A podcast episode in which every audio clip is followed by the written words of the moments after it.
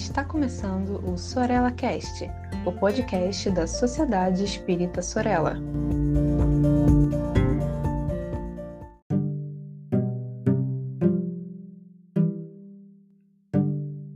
Olá, queridos amigos, queridas amigas, sejam muito bem-vindos a mais um Sorella Cast, o podcast da Sociedade Espírita Sorella. E hoje nós estamos de volta para tratar dos autores clássicos do Espiritismo e nessa oportunidade vamos falar sobre um autor muito importante para o Espiritismo, para o espiritualismo, que é Albert de Rochard. Né? De Rochard era francês, né? Ele foi administrador da Escola Politécnica de Paris, uma escola extremamente importante para a engenharia francesa, né? Também foi militar, foi um grande pesquisador do magnetismo, do espiritismo, escritor, tradutor, historiador da ciência, né? E, enfim, é, de fato, uma alma extremamente laboriosa, não é? Bom, de Rochard, né, ou Eugène Auguste Albert de Rochard de Anglum, ele nasceu em 20 de maio de 1837 e veio a desencarnar em Grenoble né, em 2 de setembro de 1914. É, Derrochar, ele, enfim, ele ah, escreveu obras importantes para a doutrina espírita e nós gostaríamos de tratar apenas de duas aqui, que são as obras As Vidas Sucessivas e Exteriorização da Sensibilidade. Né? Bom, comecemos com a obra As Vidas Sucessivas. É, claro que nós vamos tratar aqui em alguns minutos de maneira muito sintética, né?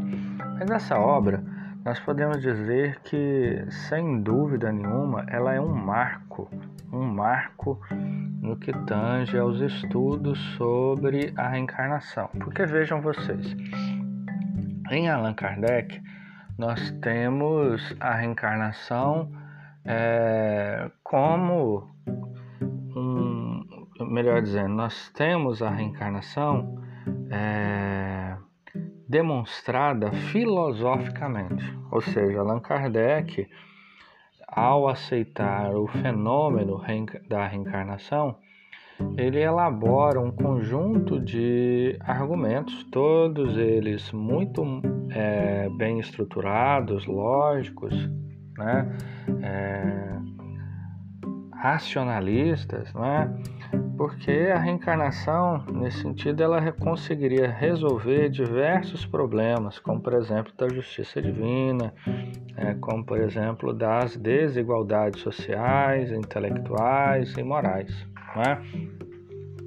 No entanto, nós não tínhamos nada no campo da ciência que evidenciasse a realidade desse fenômeno. Coisa essa que vai vir justamente com a obra, né, é, As Vidas Sucessivas, que vai sair no ano de 1911 com as experiências de Albert de Rochard. Né?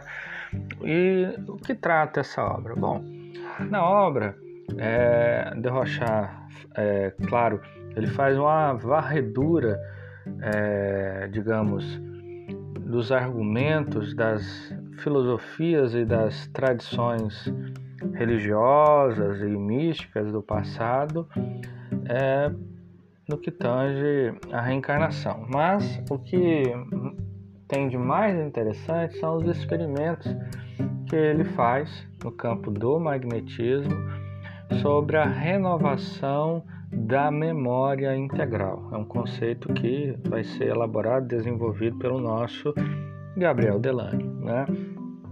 Porque vejam vocês, através do magnetismo, de Rochelle colocava alguns sujeitos, né, ou sensitivos, para dormir, o chamado sono magnético, e ele pedia que eles retornassem no tempo, no tempo da própria, daquela mesma reencarnação, ou seja, é que um velho que retornasse à vida adulta, depois à adolescência, da adolescência para a infância, até mesmo à vida intrauterina. No entanto, ele percebeu que depois disso, alguns sujeitos eles regressavam a outras vidas, né? com onde tinha uma outra cultura, num outro tempo, com outra língua, com outros nomes, enfim, inclusive falando aqueles outros idiomas, uma coisa, meu Deus, incrível, né? E com isso despertou sua atenção e ele foi mergulhando, portanto, nessas experiências e ele percebeu que, inclusive, alguns dados que ele coletava era possível de aferi-los.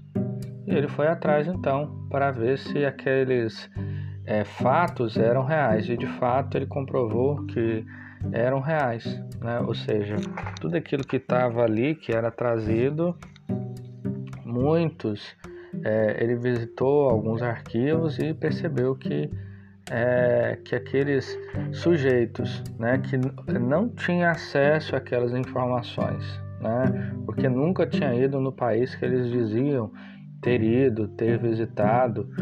E muito, é, muitas das vezes a pessoa com quem ele estava magnetizando não tinha, inclusive, eram pessoas muito simples e não sabiam falar outros idiomas, e ali numa experiência magnética elas falavam, enfim. Né?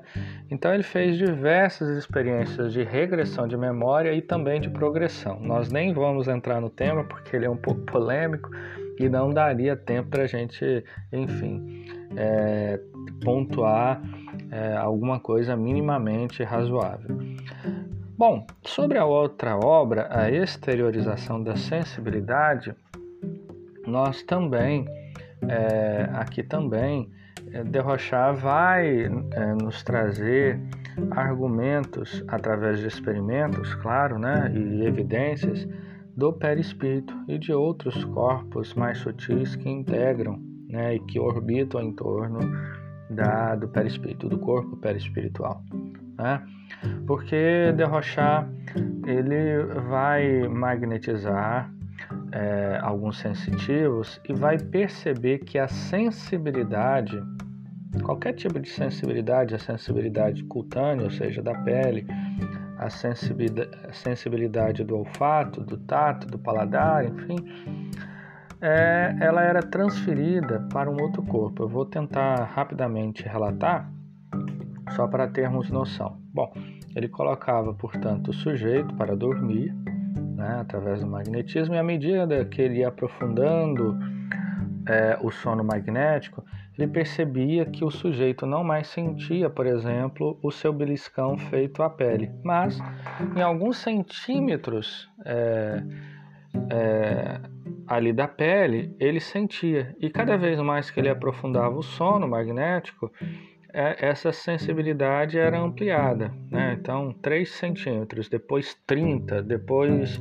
60, até o ponto que chegava aí entre um metro e meio a dois da, da pele, do corpo do sujeito. E chegava um momento que essa ele percebia, muitas das vezes isso era materializado, outras vezes algum sensitivo visual percebia que se que aparecia um fantasma, né, que de início aparecia próximo ao corpo do sensitivo, né, luzes alaranjadas e azuladas, que depois essas luzes eram, digamos assim, é, é, elas formavam, elas se fundiam e formavam um fantasma, um verdadeiro fantasma ou é como depois vai ser chamado o duplo do sensitivo, né? Porque o fantasma do sensitivo ou duplo, porque era uma cópia perfeita do corpo do sensitivo. E a partir daquele momento, então, era o sensitivo, o sensitivo perdia completamente a sensibilidade e ela era transferida completamente para esse fantasma.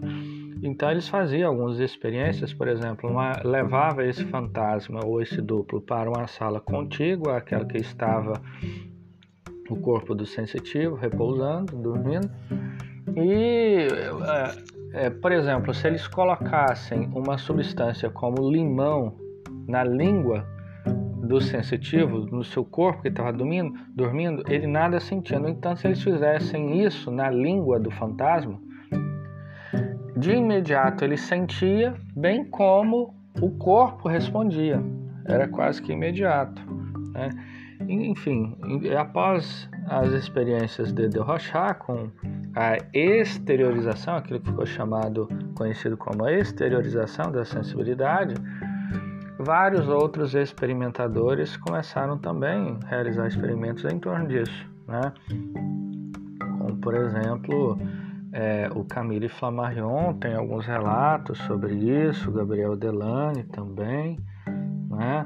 É, e até que chegamos, a, me parece, aquele que por último fez experimentos em torno dessa questão, a esterilização da sensibilidade, que foi o português Antônio Joaquim Freire, né? Escreveu a obra da alma humana, né?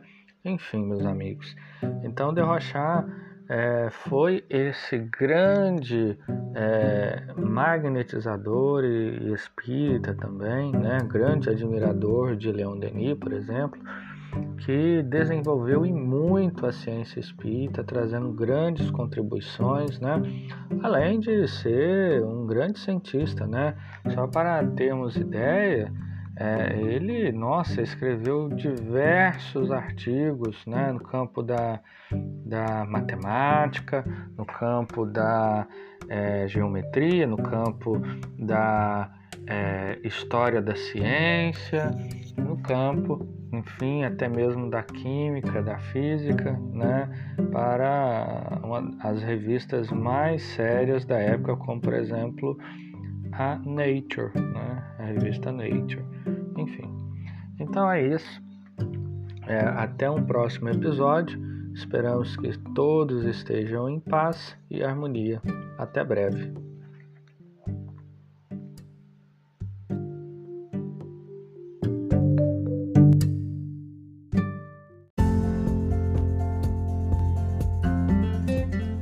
Siga a Sociedade Espírita Sorella nas redes sociais, Facebook e Instagram. Inscreva-se em nosso canal do YouTube e fique por dentro de nossa programação.